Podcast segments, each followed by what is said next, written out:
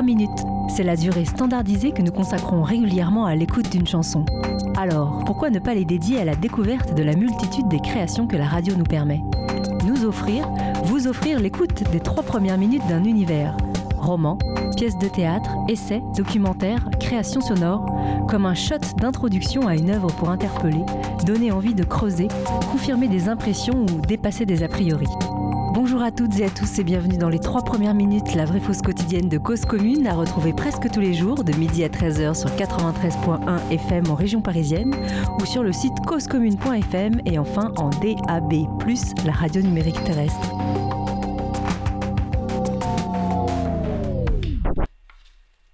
Et aujourd'hui, nous sommes le vendredi 4 mars 2022 et encore une fois, nous bravons les défis techniques pour vous retrouver. Et cette fois, je suis accompagnée de Sébastien.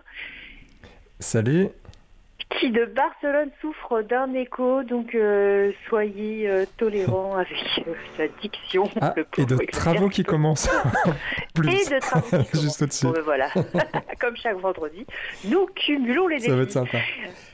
On est avec Anaïs en studio. Salut et toujours comme d'habitude accompagné de Stéphane à la régie qui se débat comme il peut avec Exactement, bonjour tout le monde. Et donc moi je suis au téléphone euh, comme vous pouvez l'entendre. Euh, J'avais un nouvel environnement technique et malheureusement nouvel environnement technique dit euh, nouveau challenge que nous tenterons de résoudre d'ici la prochaine fois. Donc je suis revenue au téléphone, euh, au moyen euh, plus conventionnel. Euh, donc vous ne pouvez pas aujourd'hui nous appeler au 09 72 51 55 et 46 parce que j'y suis. Par contre, le numéro du standard est à dispo toute la semaine avec un répondeur euh, qui peut accueillir vos contributions, vos trois premières minutes, vos réactions, euh, vos commentaires, bref, euh, vos univers. Donc, notez le 09 72 51 55 46. Vous pouvez l'enregistrer dans vos contacts et à chaque instant d'égarement le dégainer pour y déposer vos lectures. Et donc, je vous propose, sans comment dire, sans transition, de donner la parole à celle qui a le meilleur son. Je dis Anaïs pour les trois premières minutes de Café Machine.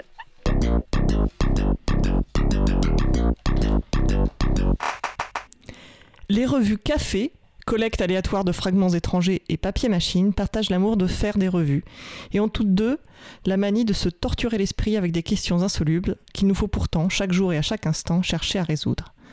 De quoi se rendre fou, de quoi se passionner pour ce qui est bizarre, pour ce qui, sortant des clous, laisse apparaître d'autres possibles. Ainsi, la revue éphémère Café Machine est le fruit d'une passion commune pour les langues et une en particulier, celle qu'elles ont en commun, le français. Si on l'aime, le français, ce n'est pas pour ce qu'il est, au nom d'une essence fictive, mais pour ce qu'il nous autorise.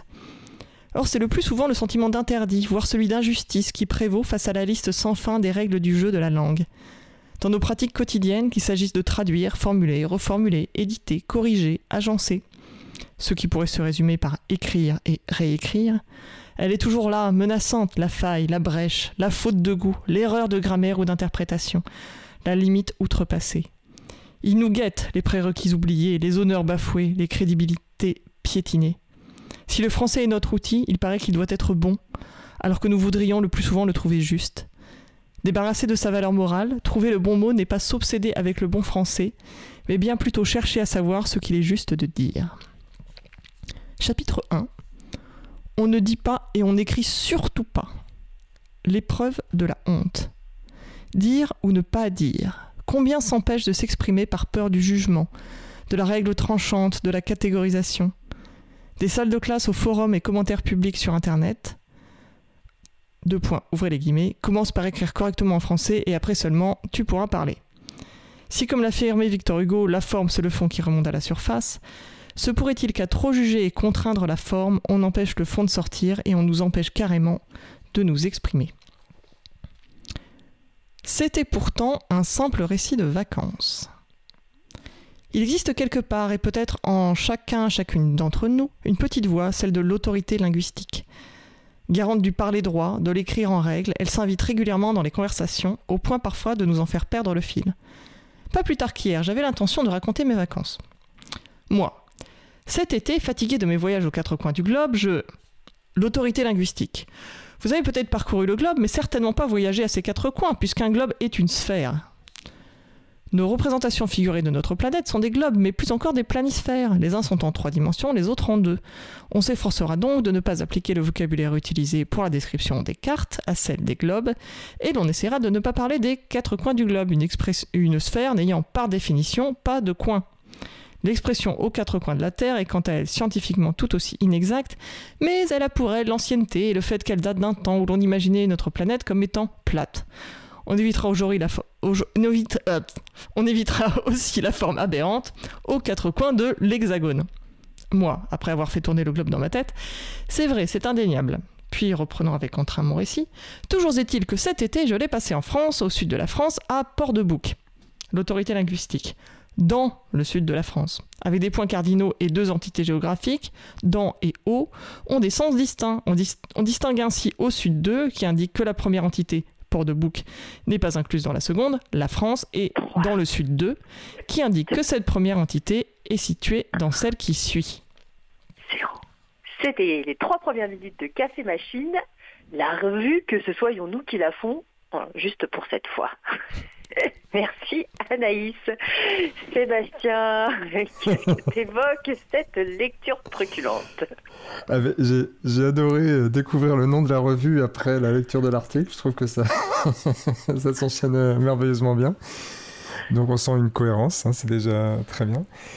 Et euh, non, mais moi ça m'a ça m'a intéressé parce que c'est vrai que cette question du langage en France, euh, c'est quelque chose de. Excusez-moi, avec j'ai beaucoup d'écho, du coup c'est un peu difficile, mais bon. Euh, c'est. baisse ton son, baisse ton volume. Je, je l'ai baissé au max. Ouais, d'accord. Ouais, mais euh, bon, ça, ça, va quand même, hein, on va faire avec. Euh, mais oui, je, pense que c'est une question qui est, qui est importante parce qu'en France, on est très très attaché à, à l'usage de la langue, à un usage correct, etc. Et, et ça crée des gros problèmes euh, d'un point de vue social parce que je pense que le bon usage de la langue en France, il est lié aussi à... Il est un outil de domination des classes dominantes. Euh, parce que pour bien maîtriser le langage français, il faut, faire des longues études et donc il faut euh, venir d'un milieu favorisé la plupart du temps. Ce qui fait que beaucoup de gens qui viennent de milieux défavorisés euh, ne s'autorisent pas à parler par exemple en public ou, ou, devant pas mal de monde, ou à parler en tout cas devant des personnes qui viennent de milieux plus favorisés, parce qu'ils ont l'impression que leur langage va les desservir. Et malheureusement c'est le cas, parce que plein de gens jugent en de, euh, du niveau de, de, registre de la langue qu'on utilise. Et, et c'est, je pense que c'est un vrai problème en France. Et du coup, bah, je suis bien curieux de, de savoir, Anaïs va nous dire, si, si ça c'est une question qui est évoquée après dans le texte ou pas. Euh. Et ça, c'est quelque chose que tu n'observes pas en Espagne, par exemple? Ou dans les autres pays où tu as vécu? Euh, Non, non, non, pas du tout. Dans les pays hispaniques, enfin notamment en Espagne, euh, le langage oral est, très difficilement différenciable selon les classes sociales. Euh, c'est-à-dire qu'un patron ou un, bourgeois va jouer comme un chartier, euh, de la même manière que quelqu'un qui vient d'une classe sociale plus défavorisée. Bon, évidemment, il y a c'est pas si radical que ça. Hein. on peut trouver aussi des cercles dans lesquels le langage est plus raffiné, tout ça. Mais en général, euh, cette différenciation par le langage euh, est beaucoup moins grande. On peut, il est beaucoup plus difficile de distinguer quelqu'un par le langage, de distinguer sa classe sociale. Et il y a aussi une, une grande tolérance vis-à-vis des, des, fautes de langage. Euh, alors qu'en France, on va très vite être repris ou snobé si on fait des erreurs. En Espagne, tout le monde laisse passer c'est ça, c'est quelque chose auquel on ne donne pas tant d'importance que ça. Hmm. Ouais, c'est vrai qu'il y a. Euh, moi, j'avoue à mon corps défendant que euh, je suis un peu un détecteur, une machine à détecter des fautes de français, des fautes d'orthographe. Et euh, il m'a fallu du temps justement pour réaliser ça, pour réaliser euh, que euh, j'étais ultra discriminante euh, avec ce réflexe qui était profondément ancré et qui se faisait malgré moi, quoi. Et de, de, dépasser ce jugement que je pouvais porter sur une personne quand, en lisant un texte ou un mail, je me disais mais c'est pas possible de faire une faute de français tous les trois mots. Et forcément, à mes yeux, c'était que du coup oui, enfin, du coup, ça, qualifiait la valeur de la personne, quoi. Euh, moi, j'étais vachement intéressée par euh, les trois sujets, la question de la traduction, de se réapproprier, enfin, dans quelle mesure euh, traduire le français, bah, c'est eh ben, c'est un gros sujet. Et pour moi les traducteurs c'est des écrivains en fait enfin je trouve ça fou ce travail là face aux multiples possibilités de traduire euh, en français et, les choix face auxquels ils sont, ils sont confrontés de, bah, de dire, de pas dire. Et ce que traduire, bah, parfois, c'est justement ne pas nommer pour mieux euh, rendre la, la, parole de la, de la personne. Et, et après, je sais pas trop comment on passe sur effectivement le jugement des gens par rapport à l'usage du français. Et alors là, j'ai complètement raté la transition vers les quatre coins de la Terre. Anaïs, est-ce que tu peux nous rappeler toute cette articulation? Et sur le fond, j'ai pas mal bloqué sur mais ce qu'elle nous lit, il y a quand même, on, saute un peu du coq à l'âne à la fin, et j'ai essayé de projeter euh, ce que tu nous lisais. Est-ce que c'était des petits bouts de, de, mise en page, enfin que tu lisais chronologiquement quelque chose ou, qui relevait de rubriques différentes? Enfin, en tout cas, c'est la sensation que j'ai eue. Anaïs, quelle est cette revue Café Machine? Alors, donc c'est une revue euh, belge euh, sur laquelle je suis tombée au dernier marché de la poésie sur le stand du euh, euh, qui était dédié au, au nouveau salon de la poésie de Bruxelles. Et donc qui réunissait un certain nombre de publications de publications belges.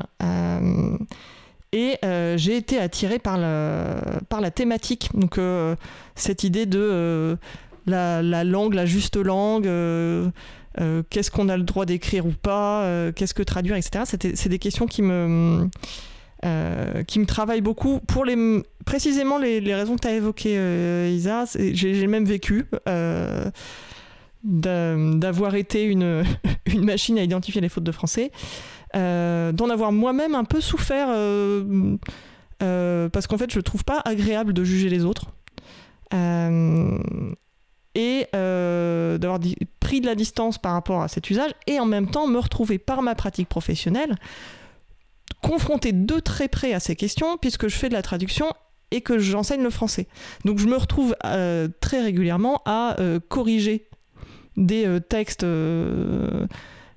qui sont un peu farcis de toutes sortes d'inventions orthographiques et grammaticales. et je me pose au quotidien des questions de, des questions de traduction ou effectivement, euh, qu'est-ce qui est le plus juste en français, qu'est-ce qui est le plus, le plus juste par rapport à, la, langue de l'auteur, etc. Et donc, pour revenir à cette revue, euh, effectivement, dans ce que je vous ai lu, c'est forcément fragmentaire, puisque, euh, en gros, je vous ai lu le, petit éditorial, qui est la note d'intention de, cette revue, qui est donc une hybridation entre deux revues. et je vous ai lu l'introduction du premier chapitre, donc qui est euh, dédié à euh, ce qu'on n'a pas le droit de dire. Et, donc le, début d'une petit, petite conversation fictive entre une personne qui essaye de raconter ses vacances et l'autorité linguistique qui, dans la revue, est représentée par un, un vieil académicien dont l'identité, euh, dont le, visage est anonymisé par euh, la, présence d'un petit euh, bandeau, d'un petit bandeau noir qui lui, masque les yeux. et donc on a quasiment une petite scène de théâtre entre cette personne qui essaye de raconter et l'autorité linguistique qui l'interrompt systématiquement, sachant que toutes les interruptions de l'autorité linguistique sont réellement issus euh, quasiment à la virgule près d'articles euh, classés sous la rubrique Dire, ne pas dire du site de l'Académie française. Hmm. Ou d'un livre intitulé Piège du langage, barbarisme, solécisme, contresens et pléonasme. donc dans la, poursuite, dans la suite de la revue, on a un deuxième chapitre intitulé Écrire comme on dit, sous-titre L'expérience de la complexité, qui s'interroge sur l'exercice de, de, la traduction et aussi de où sont les frontières de la langue? Le français est-il une langue unique? Et, et qui donc travaille notamment autour du d'une langue qui est le enfin une entité linguistique on va dire qui est le chiac qui est, euh, qui est euh, un type de français hybridé d'anglais euh, qui est parlé par les Acadiens. Donc c'est une variété du français acadien, donc qui intègre des formes lexicales anglaises, qui va prononcer des mots, des mots français euh, avec une prononciation anglophone qui va euh, franciser des mots anglais et vice-versa. Tu aurais un exemple de phrase? Alors le problème c'est qu'idéalement, il faudrait, faudrait le lire avec l'accent québécois, ce dont je ne suis pas capable. Euh, on a par exemple, qu'est-ce qu'on aurait Ta ta ta. Euh... T'appelles ça le fiac Le chiac, comme, euh, comme ah, une chiasse, mais avec euh, assez à la fin. Ouais. Très bien. le, le, nom est bien choisi quand même. C'est succulent. Amis auditeurs, si vous parlez le chiac, c'est le moment de nous proposer une phrase sur le chat, à défaut du téléphone puisque j'y suis, sur le chat de l'émission, sur le site euh, causecommune.fm, euh, dans le channel Les trois premières minutes. On veut parler le chiac. Euh, par exemple, des fois j'arrêtais Sudolux pour acheter des french fries, ou des fois j'allais tout, tout droit de chez nous où mam avait waxé les places et on avait des faillots pour le souper. Très bien. Voilà. Ça serait mieux avec un petit accent euh, quand même euh, en direct d'Acadie. Hein, mais pas tout à fait. Voilà. Euh, après, on a un article qui ah, nous... Ouais, excuse-moi. non, juste que je, faisais une recherche sur internet, j'ai trouvé quelques exemples. ah, allez, allez. Ah, vas-y, régale-nous. Alors, pareil, il manquera l'accent. Hein. Et, je vais tanker mon truck ce soir, puis je vais le driver, ça va être ride la fun. Hmm. Mais je crois que justement, les, les Québécois... moi sur le colonel, je traverse le chemin et je viens right back. Mais en fait, je pensais que le, les Québécois francophones se battaient justement pour euh, un usage euh, le plus strict et pur du français dans ce monde euh, de, sous, dominance anglophone. Et du coup, le chèque, ça serait quoi? Ça serait une concession à l'environnement anglophone ou bah, Je pense qu'il y a. C'est la différence entre le, la volonté officielle de défendre une langue la plus francophone possible et la réalité de ce que les gens vont parler dans la vraie vie. Je pense que c'est on, est encore sur ces questions de normes. Vas-y Sébastien. Il y, a aussi un autre aspect, c'est que en fait les, les, Québécois ont dû inventer des mots qui n'existaient pas. C'est-à-dire qu'au fur et à mesure, par exemple, que la technologie euh, évolue, euh, nous les Français, on a, on a donné des mots. Euh, par exemple, on va prendre un exemple, la moto. Bah, les, Québécois l'ont traduit par bicycle à gaz. C'est-à-dire qu'ils ont, là, ils ont été très fidèles aux Français. Ils ont un répertoire lexique qui est, qui est beaucoup plus développé que le nôtre. il y a beaucoup de termes de l'ancien français qui sont encore utilisés là-bas et que nous, on a complètement perdu de vue. Et en même temps, ouais, comme disait Anaïs, c'est vrai qu'ils sont mis aussi dans un contexte où voilà, ils sont, ils sont entourés par des anglophones, du coup, ils, importent aussi euh, plein de mots. Mais je pense qu'il y, a la double, euh, une double inspiration qui fait qu'à la fois, ils préservent euh, un français plus, origi enfin, plus originel, et en même temps, bah, ils, sont, ils sont pris par les influences extérieures voire original, puisqu'ils font évoluer le français sur des mots nouveaux. Par exemple, c'est grâce aux Québécois qu'on a le courriel, euh, enfin qu'on utilise. Euh, finalement, on se, on se laisse beaucoup plus envahir par euh, les anglicismes où ça fait un peu cool entre guillemets, et on a du mal justement à francophoniser. Alors qu'un excellent divulgachage. Voilà. c'est bien plus joli. D'ailleurs, on dit comment en anglais « Spoiling. Ah oui, spoiling, c'est vrai. Et ils sont à couper sur euh, cette description de ce deuxième ou troisième chapitre euh, de la revue Café Machine. Est-ce que tu voulais euh, rajouter quelque chose? Bah, Je voulais juste finir en disant que donc la revue se terminait sur vraiment des questions de traduction. Qu'est-ce que ça veut dire que traduire? Et là aussi, il y a une espèce de, petit dialogue. de théâtralisation humoristique des différentes approches de traduction euh, entre euh, le traducteur créatif, la traductrice scolaire, la traductrice poétesse, l'éditeur, le traducteur fidèle, etc., qui vont donner leurs différentes approches et débattre autour de la traduction d'une simple phrase qui à la base est une phrase de Georges Perec qui est Il faisait un froid suffocant, un canard n'aurait pas pu sortir ni un loup. Voilà, donc il y a ce que j'ai trouvé intéressant dans cette revue, c'est cette espèce de mélange entre un fond euh, qui est euh, enfin sérieux, euh, presque académique, et puis avec une dimension politique aussi, puisque la, langue c'est directement politique, et, et, en même temps une, une forme qui, qui est très légère, très humoristique. j'ai trouvé ça très, très rafraîchissant. Et où est-ce qu'on peut la retrouver cette revue?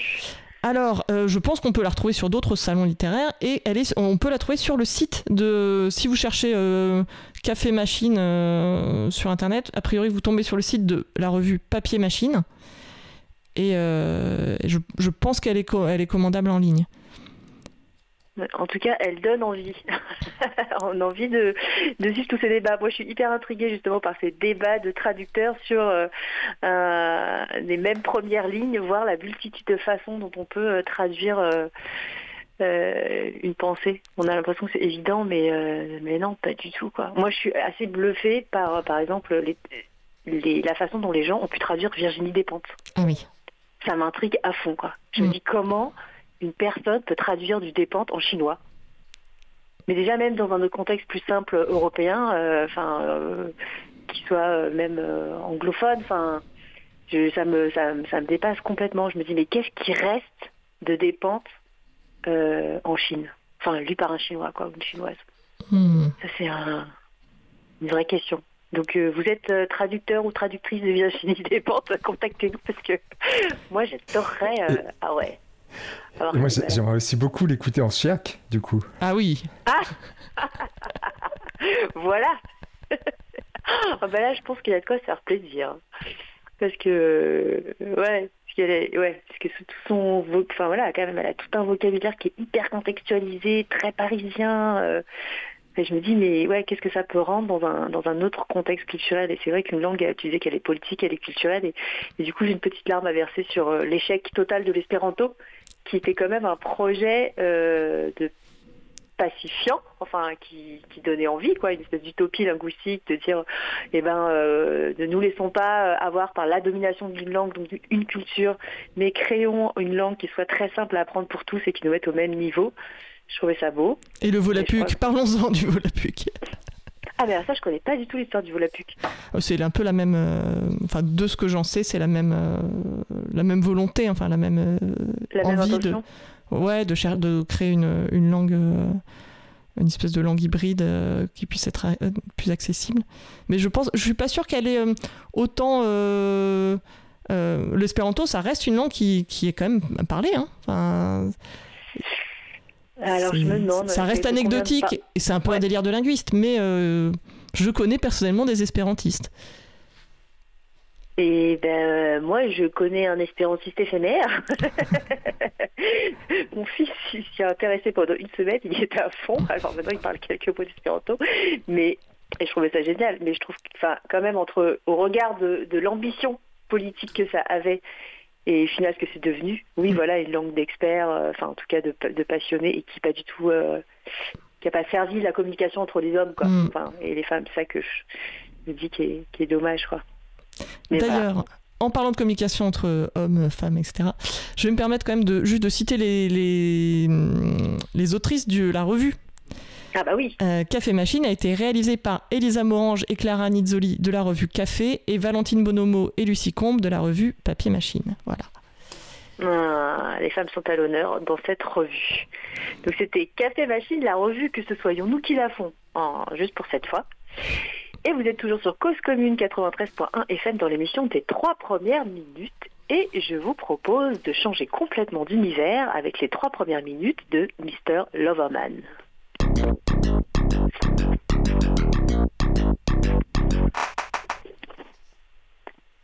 Chapitre 1. L'art du mariage. Samedi 1er mai 2010. Maurice est atteint de cette maladie appelée abstinence. Oui, c'est ainsi. Pas une seule goutte d'alcool ne franchira ses lèvres jusqu'à ce qu'il quitte cette terre dans une boîte en bois, disait-il il y a encore une minute, dans le dancing où nous nous trouvions, sur fond de baracle magnifique, braillé par Mighty Sparrow. La dernière fois que ça s'est produit, il a décidé de devenir végétarien. Ce qui est plutôt rigolo parce que le gars a passé sa vie entière à se baffrer d'animaux, n'importe quelle partie du corps, à l'exception des dents et des poils. Et voilà que, soudainement, Maurice se mettait à lancer dans la conversation des mots exotiques du genre euh, soja, tofu, corn. Quel effet ça te ferait, me demandait-il, si quelqu'un te tranchait une jambe et la cuisinait pour le dîner? Je ne daignais même pas répondre. Apparemment, il avait regardé l'un de ses documentaires sur les poulets de batterie à qui on injecte des hormones de croissance et en avait déduit qu'il allait se transformer en femme avec de gros nichons et tout le reste. Certes, Maurice, mais après 70 ans et plus passés à manger du poulet, je remarque que tu n'as pas besoin de un gorge. Alors dis-moi, comment tu expliques? Et maintenant écoutez ça. Le mois d'après, alors que je longeais Kingsland High Street et passais devant le fast-food Fried Chicken de Smokey Joe, qui vige à l'intérieur, attaquant un morceau de poulet, les yeux révulsés, au summum de l'extase, comme s'il participait à une bacchanale de la Grèce antique, nourrie de savoureuses cuisses de poulet par un Adonis pubère L'expression de ce visage, de son visage, quand je fis irruption et le surpris avec toute cette graisse qui lui coulait sur le menton. De quoi rire Oui, Maurice, moi, m'écrouler de rire. Bref, nous étions là, dans ce dancing, parmi tous ces jeunes, oh, tout est relatif, suants et sexy, qui se déhanchaient tout naturellement. Et moi, j'étais là, qui essaie de bouger mes jambes en rythme. Le hula hoop à la mode, sauf que ces temps-ci, j'ai l'impression d'ouvrir une boîte de soupe rouillée avec un vieil ouvre-boîte. Je m'efforçais de plier les genoux sans montrer que je souffrais et sans descendre trop bas parce que je sais que je pourrais pas me redresser, tout en essayant aussi de me concentrer sur ce que Maurice me criait à l'oreille. C'est le moment, bah oui, je peux pas continuer à m'intoxiquer comme ça. Ma mémoire devient si mauvaise que je confonds mardi et jeudi, la chambre à coucher et la salle de bain, et j'appelle mon fils aîné du nom de mon fils cadet. Et si je me fais une tasse de thé, je la laisse refroidir sans la boire. Tu sais quoi, Barry? Je vais me mettre à dire ton Shakespeare et à faire des mots croisés. Qui plus est, je vais m'abonner à une salle de sport avec rabais pour les retraités. Comme ça, je pourrai aller au sauna tous les jours pour que mon cœur continue de bien pomper. Parce que, entre toi, moi et ces quatre murs, il s'interrompit et regarda par-dessus son épaule pour vérifier que personne d'autre n'écoutait. Tu as raison, Maurice. Deux vieux schnocks bavardant de leur tribulation quotidienne de pépé gâteux et tous ces jeunes mecs tournoyant, l'oreille aux aguets. La semaine dernière, j'ai brusquement remarqué ma varice me chuchota-t-il, si près de mon conduit auditif qu'il cracha dedans et que je dus y plonger, le doigt pour l'essuyer. Maurice, les varices, c'est un truc de vieux. Zéro. Faut que tu t'y habitues. Et donc, c'était les trois premières minutes. De Mr. Loverman. Excuse-moi, j'étais en train d'essayer de, comprendre comment ne pas faire sonner ce minuteur qui a un bruit horrible. Euh, Mr. Loverman de Bernardine et Varisto. Est-ce bien cela, Isa Tout à fait, tu as bien noté euh, les infos. Et donc, euh, mais qu'en as-tu pensé, cher Sébastien? Eh bien, euh, je ne sais pas, pauvre Maurice, déjà, euh, un peu de compassion pour lui. Euh, donc voilà, d'une part, il, se prive d'alcool et en plus, il se prive de viande tout en même temps. Je, ne suis pas sûr que ce soit une bonne stratégie. Euh, non, mais je suis curieux de savoir euh, à, quoi, correspond ce texte, si c'est un roman, enfin, que, voilà, qu'est-ce que c'est exactement. Ça ne m'a pas euh, énormément parlé, mais, mais, mais, bah, peut-être ce que va nous en dire Isabelle va plus nous en apprendre sur la chose. Euh, moi personnellement, plus inspiré. ouais, moi ça m'a bien fait marrer. Enfin, surtout l'histoire de, il a tout, il mangeait tous, euh, toutes les parties du corps sauf les dents et les poils. Enfin bon, ce genre de truc, ça m'a, ça m'a fait rire. Et euh, en fait, je me suis dit, ça serait une bonne lecture du mois de janvier parce que toutes ces histoires de, de bonnes résolutions, on sait, on sait ce que ça donne. Hein. Bah, combien de fois je me suis dit je ne boirai plus jamais d'alcool? Et ça a duré combien de semaines De jours? Non, je peux tenir un mois et demi. Ah, pas mal. Mais euh, ça finit toujours par me rattraper. Eh ben, tu, es, tu es pas loin de, de l'intention générale du livre et de ces histoires de bonnes résolutions. Euh, en fait, euh, c'est l'histoire de, de, de, vieux, très très très très vieux amis. Euh, qui sont qui s'acheminent sur bah, depuis déjà un certain temps sur leur vieillesse et dont on comprend assez rapidement que c'est un couple contrarié. Et sur cette bonne intention, donc euh, non, donc c'est pas Maurice, mais c'est l'autre, donc je ne me souviens plus le prénom. Barry? Barry, merci. Donc Barry euh, est marié depuis des années euh, avec sa femme. Donc en fait, c'est deux exilés de Trinidad et Tobago qui euh, très jeunes euh, fuient leur île natale parce qu'ils se disent que voilà ils n'arriveront pas à, gagner de l'argent et peut-être à vivre leur homosexualité quand même très très contrariée euh, dans leur île natale et donc s'exilent en, Angleterre à Londres.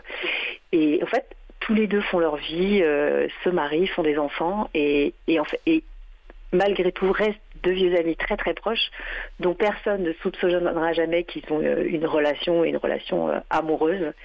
Et c'est la tension euh, entre Barry et Maurice, parce que Maurice, lui, a perdu sa femme depuis des années et se dit non mais là, c'est le moment où jamais qu'on s'installe ensemble et qu'on vive enfin notre amour au grand jour. Et c'est cette tension de de Barry qui euh, en peut plus de son couple, mais dont on découvre aussi au fur et à mesure, même s'il est au début tape un peu facilement sur sa femme et les travers euh, de toutes les femmes en général, et de la vie de couple euh, hétérosexuelle, euh, du ménage à deux, enfin voilà, et, des tensions familiales, on comprend que bon, bah, il n'y est pas non plus. pour rien, même si sa femme est convaincue que lui est un dandy, qui saute sur tout ce qui bouge, enfin voilà, et donc elle a tort à ce niveau-là, mais en tout cas, elle a raison de penser qu'il euh, a une relation ailleurs, mais elle n'est pas du tout celle qu'elle euh, qu'elle peut imaginer. Et donc voilà, c'est euh, une super belle peinture de l'exil, de la migration, de l'homophobie, mais l'homophobie culturelle, mais aussi l'homophobie internalisée, la façon dont eux-mêmes vont, la difficulté à s'accepter tels qu'ils sont et, euh, et à ne pas euh, se, enfin, voilà, se projeter l'un sur l'autre, euh, et ben, des travers ou des choses qu'ils pourraient dénoncer chez d'autres homosexuels parce qu'en fait, ils, pas tant qu'ils se considèrent comme des homosexuels, ils, ne se retrouvent pas en fait avec avec ce que pourrait être aujourd'hui la communauté LGBT, à laquelle ils se retrouvent malgré tout confrontés à un moment donné. Et c'est très drôle en fait de voir ces deux vieux 70-75 balais fous amoureux depuis leur plus tendre enfance, et donc qui finalement vivent pleinement leur homosexualité, même si elle est cachée, confrontés à une homosexualité complètement ouverte de beaucoup de personnes beaucoup plus jeunes, mais en fait qui sont très mal dans leur basket et, et qui sont en recherche de l'amour et qui ont du mal à le trouver. Euh, même s'ils sont socialement complètement affichés quoi. Et c'est et, moi j'adore, j'adore, je dois avouer les, les histoires euh, de vieux. Voilà, c'est quand on donne la personne à des voilà euh, aux personnes ouais les plus âgées et de se dire ouais ce regard euh, c'est ces regards-là, quoi. Je, ouais, voilà. Je, je, trouve que c'est des paroles qui sont trop rares, alors que si on a bien une certitude, c'est qu'on va tous devenir vieux. Enfin, voilà, si on a cette chance-là. oui, c'est ça, euh, c'est que ce sera une chance. oui, voilà. Et que, et que on, enfin, en tout cas, moi, pour ma part, euh, je faut quand même très coupé d'une certaine tranche d'âge. J'ai plus mes parents. Et, et, même avant ça, je me rendais compte que j'avais quand même peu de rapport avec des personnes. Euh, beaucoup plus vieux, beaucoup plus vieilles que moi. Et je me dis, c'est fou quoi ce cloisonnement. Et d'un côté, euh, j'ai, euh, comme j'imagine une grande majorité dans la société, voilà, on a ce, ouais, ce préjugé anti quand on arrive dans un environnement et qu'on voit, on dit qu'il y a que des personnes beaucoup plus âgées, on se dit, bah, réflexe, oh là là, ça va être chiant. Et, je me dis, mais comment on en arrive là alors que, bah, a priori, quand même, c'est des personnes qui ont accumulé une expérience de fou, qui ont enfin voilà, qui ont, un regard, une distance. Et, souvent aussi, euh, quand euh, on vieillit bien, un humour. Euh, lucide et parfois assez, assez froid et du coup drôle qui me parle beaucoup. Donc voilà, donc je sais pas si Sébastien, ça te donne plus envie avec ces trois premières minutes. Mais si, carrément. en fait, euh, ton, ta présentation après m'a beaucoup ouvert la curiosité. Surtout qu'en plus, c'est vrai qu'on parle rarement, comme tu le disais, de, bah, de la vieillesse et, encore moins dans le monde homosexuel. C'est, euh, je trouve que c'est quelque chose qui est très rare. Euh, des bouquins qui, sont, qui soient consacrés à ça. Bon, évidemment, il y en a quelques-uns. On peut penser à Mort à Venise, hein, qui est là pour le coup un, énorme et un magnifique classique. Mais c'est rare d'évoquer euh, la vieillesse homosexuelle. J'ai vu l'autre jour un film de Soderbergh qui en parlait très bien. Je sais plus comment il s'appelait, par contre, j'ai oublié le titre. Mais, mais ouais, du coup, ça m'a donné envie parce que bah, ça m'a paru vraiment intéressant cette relation-là. Elle a l'air complexe, touchante, euh, intense. Mm. Et du coup, ça m'a ouais, ça m'a donné beaucoup plus envie. Et puis, c'est amusant parce que quand tu as commencé la lecture, euh, dès la première phrase, on dit que Maurice a décidé de devenir abstinent. Et moi, dans ma petite tête, j'ai pensé abstinence sexuelle. Et après, quand j'ai découvert que c'était euh, par rapport à l'alcool, je me suis dit, ah bah oui, c'est que chacun projette ses propres, ses propres obsessions peut-être. et, et, en fait, bah, ça a quand même un lien parce que il y a la question de l'abstinence, euh, donc là il en parle par rapport à l'alcool, mais elle a un lien du coup, euh, ça rebondit par rapport à, l'abstinence amoureuse euh, qui vivent ensemble, j'ai l'impression, non? Il n'y a, pas un, parallèle qui se fait dans, le livre? Bah si, si, tout à fait. En fait, ça va être un jeu. Enfin, du coup, Barry, enfin Maurice commence à mettre la pression à Barry et, Barry est coincé entre y aller et, se dire non non mais enfin soit comment dire euh, vraiment condamner son histoire avec Maurice pour de bon pour arrêter de le faire poireauter et du coup assumer d'être abstinent avec lui et de vivre une relation complètement platonique et, et juste, d'amitié ou le contraire continuer enfin voilà euh, lâcher vraiment sa femme et, euh, et s'autoriser à vivre ses dernières heures de façon authentique avec enfin le seul le seul amour de sa vie et, effectivement cette c'est un jeu entre eux, quoi. Cette question d'abstinence sexuelle, c'est un peu la, comment dire, la, la menace qu'ils brandissent l'un, euh, l'un envers l'autre pour, euh, pour arriver à leur fin, quoi. Et donc, comme c'est deux aussi alcooliques invétérés qui passent leur temps à boire pas mal de rhum, c'est aussi une façon de menacer l'autre, de euh, plus être dans la fête, de plus partager des moments joyeux, quoi. Hmm. Et donc, le bouquin se passe de nos jours. Oui, tout à fait. Donc ça commence bah, de nos jours, euh, si on n'est pas à 10 années près, quoi. quand il parlait de dancing, moi tout de suite je, voyais, je visualisais un truc euh, très très old school, tu vois. En plus, il parle de hula hop et tout, mais c'est parce que eux sont vieux. exactement. Donc ils vont dans des dancing de vieux. Même s'il y a des jeunes et faibles qui régulièrement leur tournent autour, quoi, sans, vraiment les remarquer. Et, non, et c'est un roman complètement euh, contemporain qui a gagné le Booker Prize en 2019 et qui a été écrit par une femme, une jeune femme, une très jeune femme. Ah. Mm. Excuse-moi, euh, j'ai oublié le titre du coup. Mr. Loverman de Bernardine ah, Evaristo. Et Loverman, c'est parce que euh, la femme de Barry euh, projette sur elle, que, pardon, sur lui que c'est un, un, tombeur parce qu'ils tous les deux, enfin, ils sont, il est très très apprêté, il sort jamais sans son chapeau, euh, enfin, et son costume, euh, ses costumes euh, rutilants tirés à quatre épingles, avec cette classe qu'on peut, qu'on voit, enfin, dans, dans les images, des images de de, de, de, cubains. Enfin, pour moi, ça fait vraiment penser à, ouais, dans l'imagerie, à, à, comment il s'appelle ce groupe de musique là, les. Buena Vista Social Club? Exactement. Buena Vista Social Club. C'est vraiment, on est vraiment plongé dans cette, dans cet univers-là en fait de personnages. Sauf que c'est Trinidad et Tobago et non pas de Cuba. Eh bien, je vous propose du coup de passer de, de Cuba à l'Ukraine avec une pause musicale euh, spéciale dédicace proposée par Stan, dont la moitié de, du sang est ukrainien.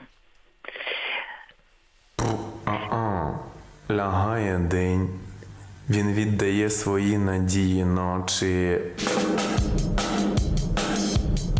Робітники заморились працювати. Та в вогні яскраво блищуть лампи. Приходьте люди на вечір у клуб. Там будут танцы. Там-там-там танцы. Та-та танцы. Танцы. Мы вспоминаем цілий тиждень. Багато є балачок та думок. Ждемо, коли прийде добра неділя. Танзал запрошує нас. У клубі були любі танці.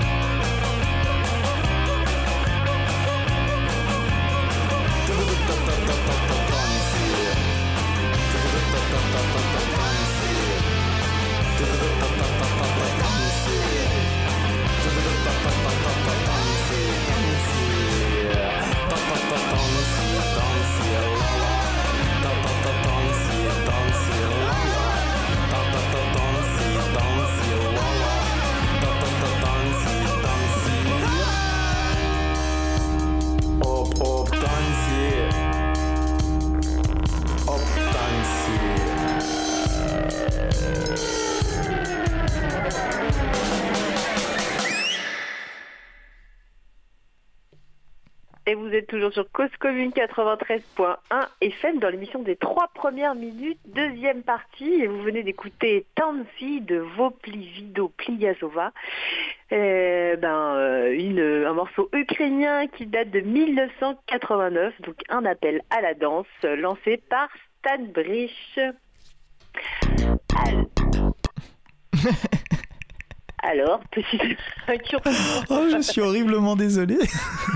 Tu voulais nous dire quelque chose. Non, non, c'est un réflexe pavlovien.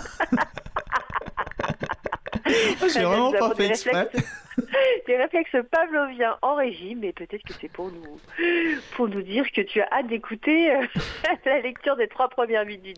Oui, on va dire ça, oui. Et on est parti pour Downtown Diaries.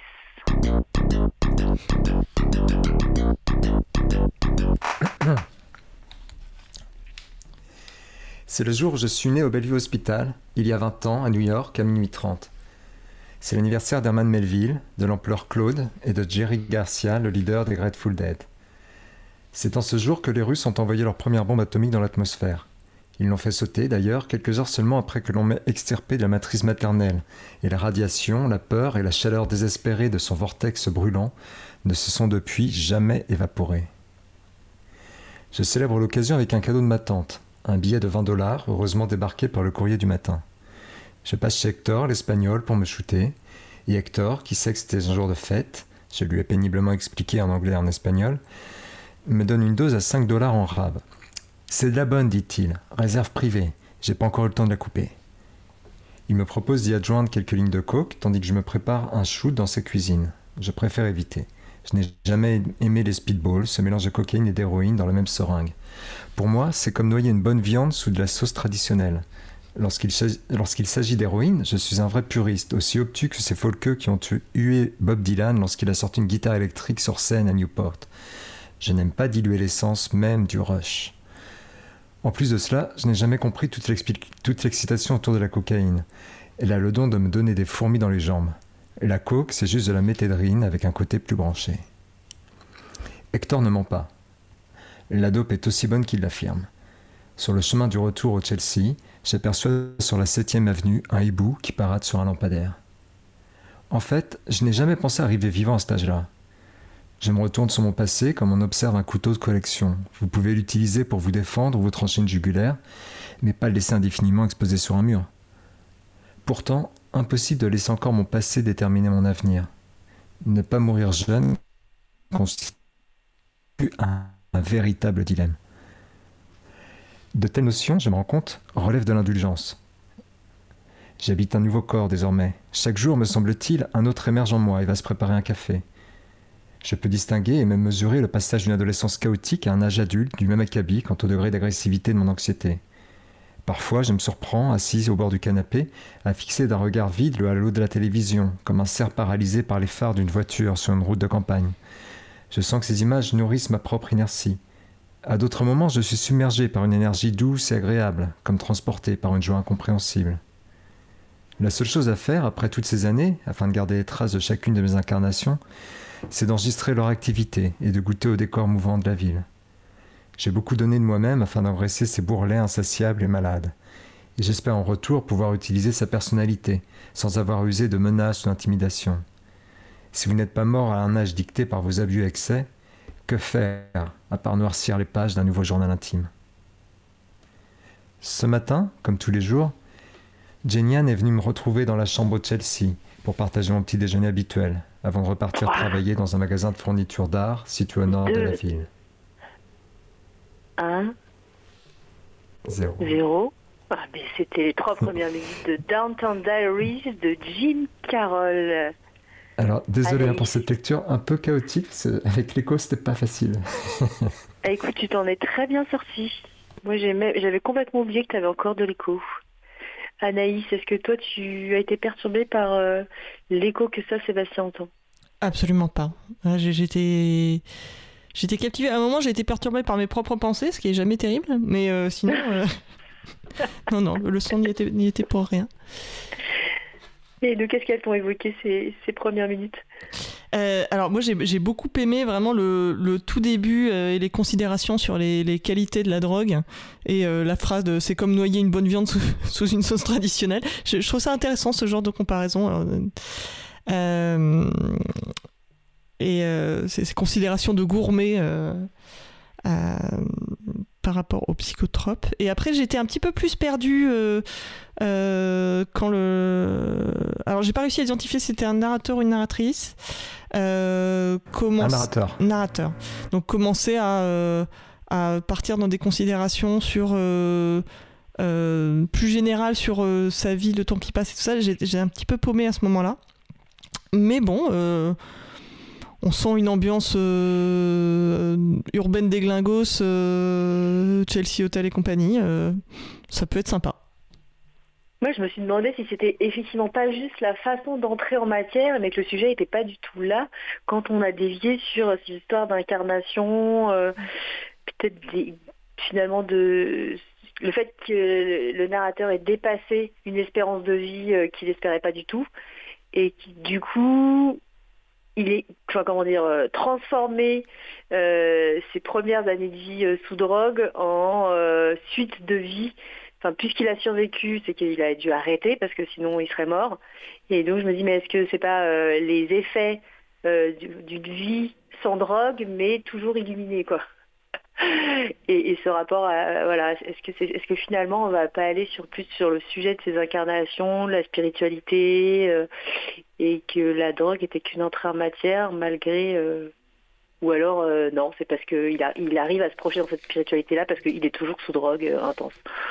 Euh, voilà, euh, voilà, voilà mes questions. Et à un moment donné, j'étais aussi interpellée parce que j'ai l'impression qu'il y a eu une, une liaison plus longue et euh, j'ai entendu un assise et je me suis dit, ah, en fait, c'était une fille. Mais non, c'était juste une, euh, une liaison. Alors, Sébastien, est-ce que euh, la personne, euh, ce narrateur reste drogué ou pas? Et à quoi? Eh bien, eh bien, oui, en fait, oui, oui, oui. Il reste euh, drogué, continue de se droguer, ça prend une part importante du, livre.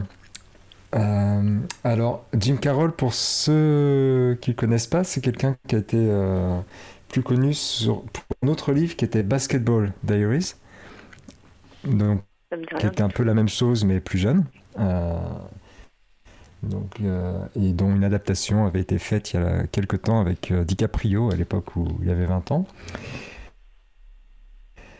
Euh, et bon, bah, moi c'est un livre bah, ouais, qui parle un peu effectivement de qu'est-ce qui se passe quand, quand on a 20 ans, parce qu'il est encore très jeune, euh, mais qu'on a l'impression d'avoir déjà tout vécu.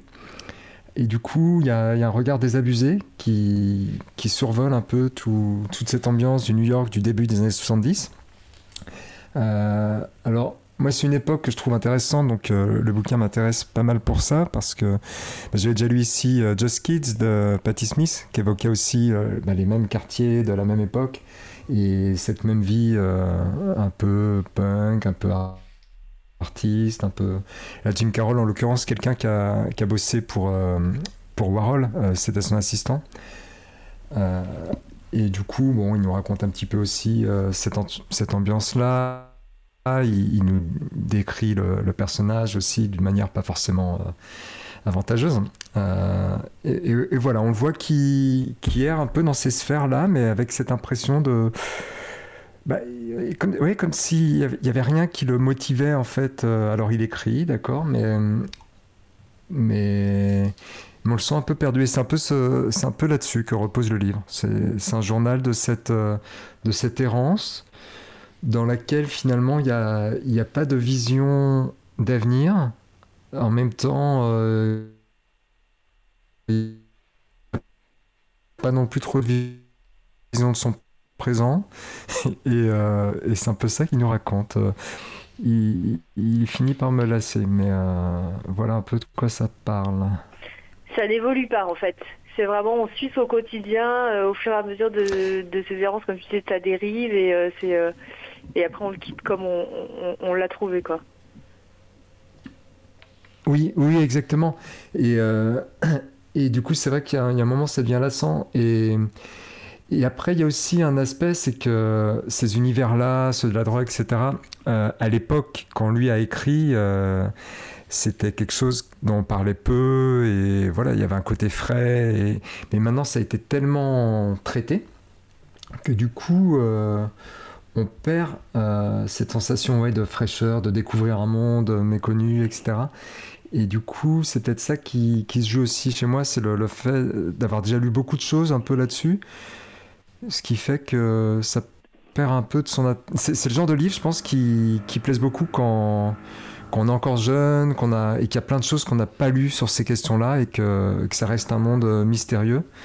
Mais, mais quand on a déjà lu d'autres bouquins sur le, un peu sur ces questions-là, sur ce type de personnes, bah, finalement, euh, on a l'impression que ça tous ressemble un peu, quoi. est-ce qu'il peut avoir un effet comme euh, moi, euh, Christiane F, cet énorme best-seller qui avait été enfin, publié, il me semble, fin des années 70, début des années 80, de cette jeune fille qui se droguait à Berlin et dont les adultes pensaient que la diffusion dans les collèges permettrait de faire flipper les enfants Et en fait, ça a eu un effet complètement inverse. Il y a des bus entiers qui se sont retrouvés euh, euh, au métro euh, où ils se retrouvaient pour... Enfin, Christiane S se retrouvait pour se droguer avec ses potes parce qu'ils étaient hyper attirés par... par l'ambiance, par, par ce qu'elle décrivait, alors que c'était quand même hyper trash quand tu dis ça pourrait oui, bah, avoir un intérêt pour les plus jeunes. C'est un peu. Ouais. Ouais, ouais, ouais. Euh, y a... Je ne sais pas comment le, livre a été euh, reçu à l'époque. Je crois que c'est Basketball Diaries qui avait eu beaucoup plus d'écho, euh, mais qui traitait visiblement des mêmes questions. Moi, je l'ai pas lu.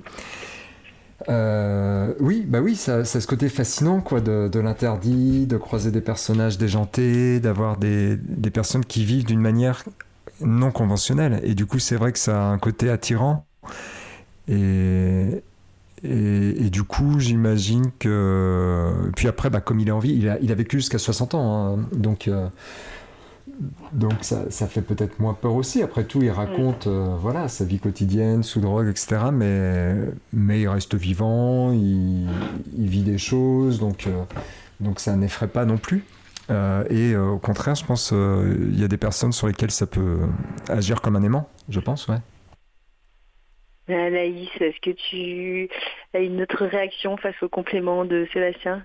Bah, euh, Du coup, euh, effectivement, moi, j'étais, je me disais un petit peu, euh, je ne sais pas si, si j'aurais envie de poursuivre la lecture de ce livre, mais si tu me dis qu'en plus le personnage n'évolue pas et qu'il se passe pas grand-chose, bon, je, pense que je vais passer mon tour. C'est... Il y a quand même... effectivement Peut-être qu'on est trop vieux pour ce genre de lecture. Ouais, voilà, c'est ça. C'est Eh c'est ben, ce euh, on en appelle aux auditeurs euh, RIS euh, plus jeunes, beaucoup, beaucoup plus jeunes que nous. Et puis peut-être que, ben voilà, on partage, hein, social- comment ça s'appelle Non, Downtown Diaries, est-ce que ça a encore un écho ou est-ce que c'est aussi daté? Enfin, au- au-delà du fait qu'on est vieux, peut-être que ça, ça parle. Enfin voilà, c'est une époque aussi qui est. Enfin, des excès, des, qui, qui nous parlent plus, en tout cas sous ces formes-là, quoi. Où les, on se rend compte que la nouvelle génération qui est quand même euh, enfin, euh, enfin, il y a toute une partie de, de- de la jeunesse qui est qui fait vraiment attention à sa santé, à son à sa santé euh, physique mais mentale. euh, Enfin voilà, peut-être qu'elle cherche plus euh, à s'émanciper via l'autodestruction par les drogues et c'est peut-être ouais, je sais pas, c'est une vraie question quoi, de savoir si ça, ça il y a Bah, encore cette fascination ouais. aujourd'hui. Oui. Moi, j'ai un peu l'impression que, en fait, enfin, en ce qui me concerne, j'ai l'impression que c'est ce qui joue et qui fait que ça m'intéresse moins maintenant. Plus qu'une question d'âge, c'est une question d'accumulation de, de films vus sur, ces- sur ce type d'ambiance ou de livres lus sur ces ambiances-là, qui font que du coup, bah, ça devient un peu répétitif. Et alors que ce qui, ce qui est fascinant quand on découvre ce genre d'atmosphère, c'est justement la nouveauté, le côté euh, complètement provocateur, le côté rebelle. Et, ça, quand on le découvre, c'est fabuleux. Mais une fois qu'on l'a lu, relu et relu et revu et revu dans les films, bah, du coup, ça perd de son, de son pouvoir d'attraction, je pense. Eh bien, écoutez, je vous propose pour clôturer l'émission euh, une petite incursion euh, dans l'univers illustré, dans un univers illustré. Donc, euh, je ne vous décrirai pas les images, mais je vous lis les trois premières minutes de de l'utilité des donuts.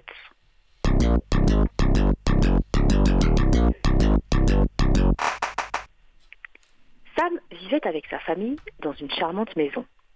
Il avait un grand jardin et des tas d'amis. Mais par-dessus tout, il voulait des donuts. Mais pas quelques donuts, mais des centaines et des milliers et des millions de donuts. Plus de donuts que son père et sa mère ne pourraient jamais lui offrir. Un beau jour, il enfourcha son tricycle et pédala jusqu'à la grande ville, à la recherche de donuts. Il n'en trouvait pas. Bientôt, il croisa un homme avec un chariot rempli de donuts. Bonjour, dit l'homme. Je m'appelle Monsieur Burkford. Toi, tu m'as l'air d'un garçon qui cherche des donuts. Eh bien, moi, je les collecte. Mais c'est un travail trop difficile pour moi tout seul. Voudrais-tu m'aider? Ouah, la vache s'exclama Sam. Il grimpa dans le chariot de Monsieur Burkford, et ainsi, ils s'en furent. Alors qu'ils dévalaient les rues de la ville, ils passèrent devant une vieille femme triste, assise sur le seuil d'une maison. À quoi bon les donuts? s'écria-t-elle. C'est vrai. À quoi bon les donuts quand on a l'amour? Un peu plus tard, ils s'arrêtèrent au pied d'un immense entrepôt. Monsieur Burkford ouvrit la porte. Sam s'avança dans les ténèbres.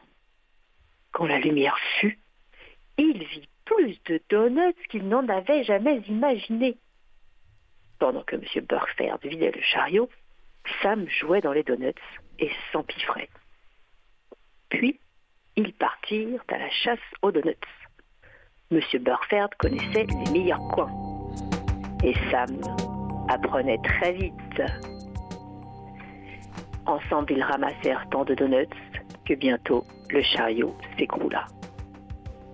Eh bien, je vous propose d'arrêter ici la lecture de l'utilité des donuts, écrit et dessiné par Marc Alan Stamati, un album, comme vous avez pu le voir ou l'entendre, pardon, pour petits et grands, avec des illustrations complètement délirantes, vraiment hyper fouillées, avec des millions de détails. C'est un peu comme les Où est Charlie? On peut passer des heures sur une planche euh, à essayer de chercher où se cachent euh, les donuts, avec plein de personnages euh, vraiment, vraiment, vraiment délirants, cachés au milieu de la ville. Et donc, aujourd'hui, on vous a partagé les trois premières minutes de Café Machine, la revue que ce soyons nous qui la font juste pour cette fois.